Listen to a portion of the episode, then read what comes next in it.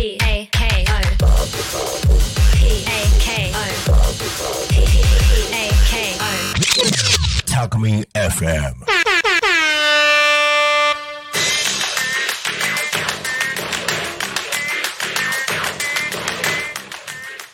皆様ご機嫌いかがでございましょうか？レオパルドの愛種でございますさてさて3回目の放送ということでえ今日は10月の5日ということになりますが実は今日はですねあの特別な日なんですよ。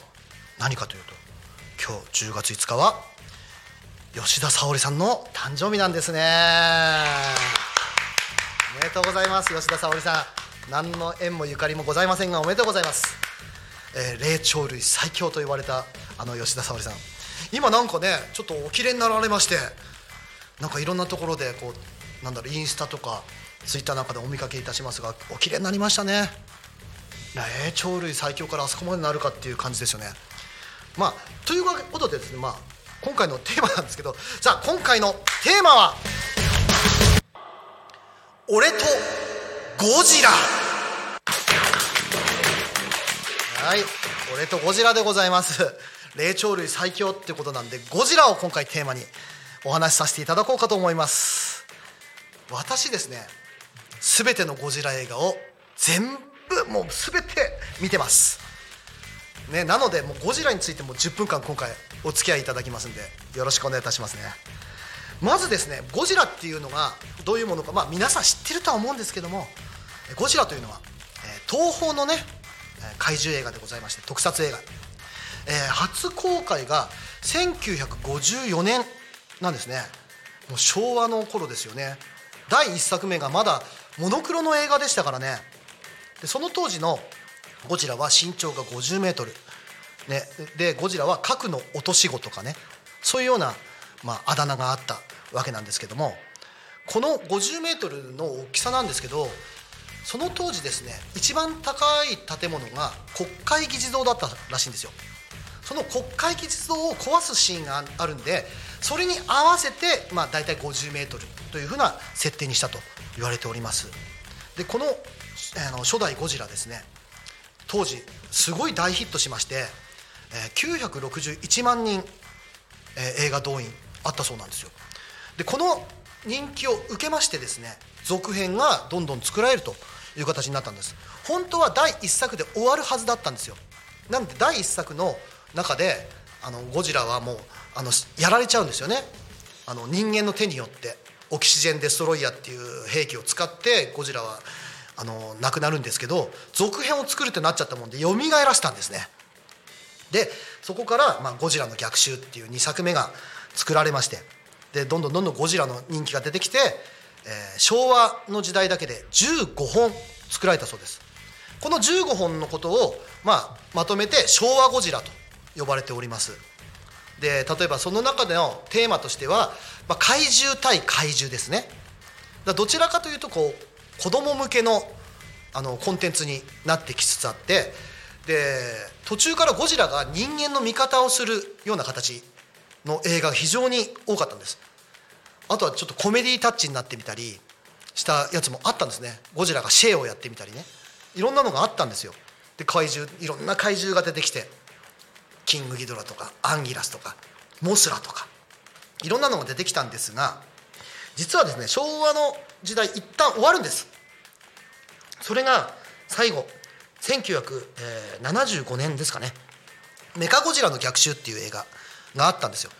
これがですね実はもう多分その頃にもうゴジラ映画が飽きられてきたのか分かりませんが95万人動員っていうもう歴代のゴジラ映画の中でワースト1位を取ってしまったと。でこれでもう制作費もかさむしもう一旦終わりにしようかと。とあの東宝の方が決めたそうなんですよ。でゴジラ映画は「メカゴジラの逆襲」という映画で最後一旦打ち切りに実はなったんでございます。でそこからですね、えー時は飛びまして平成になりまして1984年になって、えー16作目がようやく作られますよとなりました。その名も「ゴジラ」と。いう名前の映画でございます。あのこれの久しぶりに出た16作目のゴジラも敵怪獣出てこないんですよ。敵怪獣が出てこない。でゴジラ単品の映画だったんですね。でこの時になってゴジラは身長が80メーターにまで成長してるんです。成長？成長なのか分からんけどあのなんでこれ80メーターかっていうとその当時一番大きかった。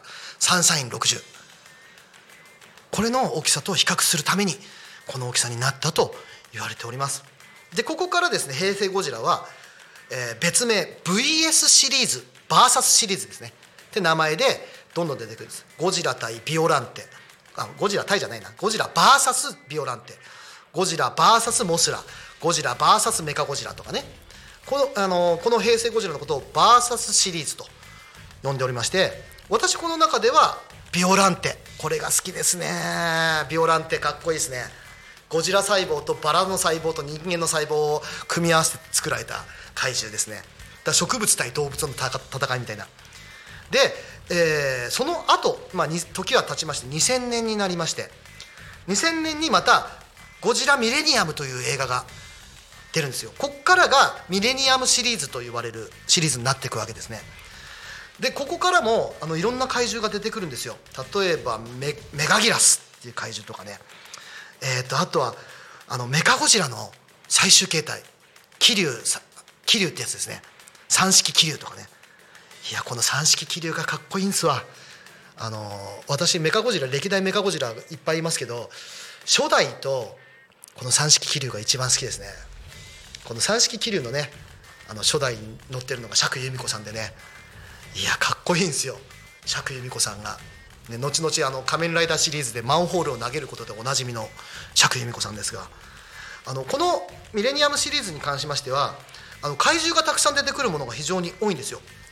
あの一つの映画の中でゴジラとモスラとキングギドラとか、ね、そういうのが出てきたり。あとゴジラモスラメカゴジラとかね。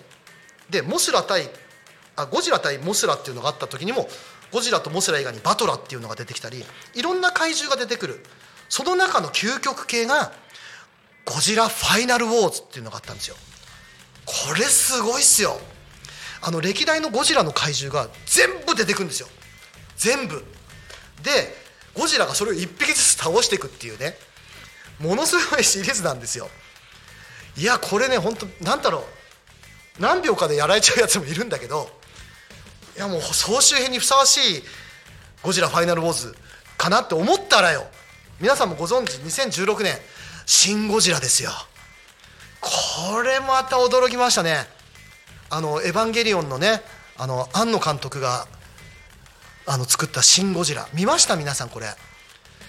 いやこれはねあの大人向けのゴジラって感じですよね「シン・ゴジ」ってね。なんかこうゴジラがもし本当に現れた時国はどういうふうな対策をするのかみたいなところがこういろんなね国との関係とか省庁はどこが担当なんだとかさなんかそれどころじゃねえだろって話なんだけどそういうのがテーマ。そして人間の手でゴジラをやっつけるにはどうすればいいんだっていうテーマ。それがこう「シン・ゴジ」の面白さというかね本当に現れたらきっと国ってどういう対応するんだろうなみたいな。もうだから今も続いてるんですよゴジラって。だからそういう意味で。この後ももしかしたら続編もあるかもしれないって話ですから。皆さんゴジラ映画。非常に面白いです。いろんなテーマ裏テーマもあるんですけどちょっとこ今日のこの時間だけでは語れないので。またねゴジラについては深くどっかで語れればいいなと。俺とメカゴジラとかさ俺とモスラとかさ語れればいいなと思ってるんですがもう時間も実はなくなってきてるんですね。10分毎回毎回思うんです。早いなって。ね。なのでまあとりあえず今週はゴジラについていろいろ熱く語ってまいりましたが私のゴジラ愛伝わりましたでしょうか？ね。ゴジラ好きな人ぜひ熱く語りましょう。さあ来週もいろんなテーマについて語っていこうと思っておりますのでお時間も迫ってまいりました、えー今週のパーソナリティレオパルドのアイスでございました。それではお後がよろしいようで。